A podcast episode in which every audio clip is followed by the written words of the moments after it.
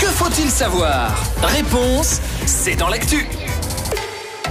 Au travers des secrétariats régionaux à Sierre, Sion, Martigny, Montaix et B, les syndicats chrétiens interprofessionnels du Valais sont toujours proches de vous. Ils sont présents sur le terrain et à l'écoute de toutes les sensibilités régionales. Et durant cette année 2020, euh, sur ONFM, vous allez pouvoir bénéficier d'excellents conseils concernant les droits du travail.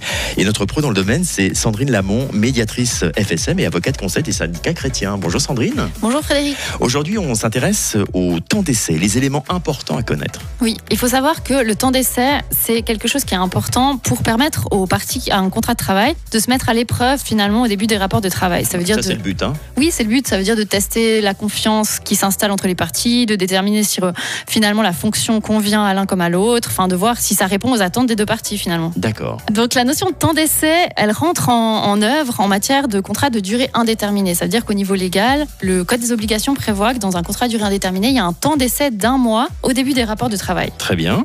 Fréquemment, ce qui arrive en pratique, c'est que les parties, elles font un contrat de travail écrit dans lequel il est prévu que le temps d'essai il est prolongé à trois mois. Parce que c'est vrai qu'en un mois, finalement, on n'a peut-être pas le temps de se rendre compte très très bien de ce qui se passe dans, dans le cadre des rapports de travail. Tout dépend le domaine, non? Tout dépend les domaines Tout dépend les, les domaines, mais en tout cas, les parties, elles ont la possibilité de prolonger le temps d'essai à trois mois si elles le mentionnent par écrit dans le contrat. Ce qui est aussi important de savoir, c'est que ce qui va changer par rapport au temps d'essai, c'est le délai de résiliation. Ça veut dire que si finalement, dans le délai d'un mois ou de trois mois, on se rend compte que voilà, le travail euh, ne correspond pas à ce qu'on voulait ou que l'employeur, euh, on s'entend pas bien avec l'employeur, etc., on peut résilier le contrat de travail. Et il y a un délai de résiliation qui est plus court parce qu'il est de 7 jours. Est-ce que c'est possible ou est-ce que c'est légal de faire plusieurs euh, temps d'essai en fait? Non, ça veut dire qu'on a vraiment ça, qu'un temps d'essai. On n'a pas le droit de, de, de, cumuler plusieurs temps d'essai et on n'a surtout pas le droit de faire un temps d'essai qui sera supérieur à 3 mois. Même si on fait, on va dire, 3, 3 temps d'essai euh, d'un mois par exemple Non, ça c'est absolument pas légal. Ça doit être de 3 mois au, maxi au, maximum, maximum après le début des fois. rapports de travail en une seule fois. Voilà. D'accord. -hmm. Et du coup, de dire qu'il y a aussi une chose qui est importante de, de préciser, c'est que quand on est dans un contrat de travail ordinaire et qu'on a passé le temps d'essai, l'employeur ne peut pas résilier le contrat si on tombe malade ou alors si on, on, est enceinte ou dans certains cas aussi quand on est en service militaire par exemple. Très bien.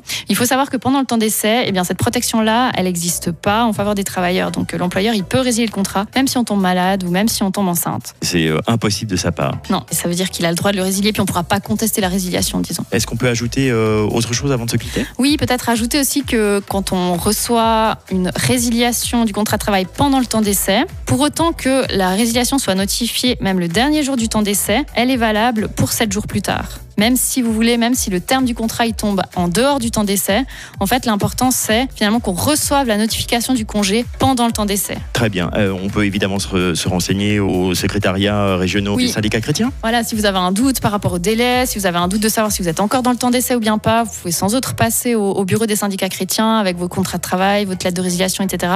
Et puis vous montrer les documents et ce sera vérifié. Comme ça, vous aurez les renseignements par rapport à, à votre cas précis. Et je le rappelle, hein, c'est à Sierre, Sion, Martigny, Montaix et B. Plus d'infos également sur le web www.sciv.ch. Sandrine, on se retrouve dans 15 jours. Merci infiniment. Merci à vous.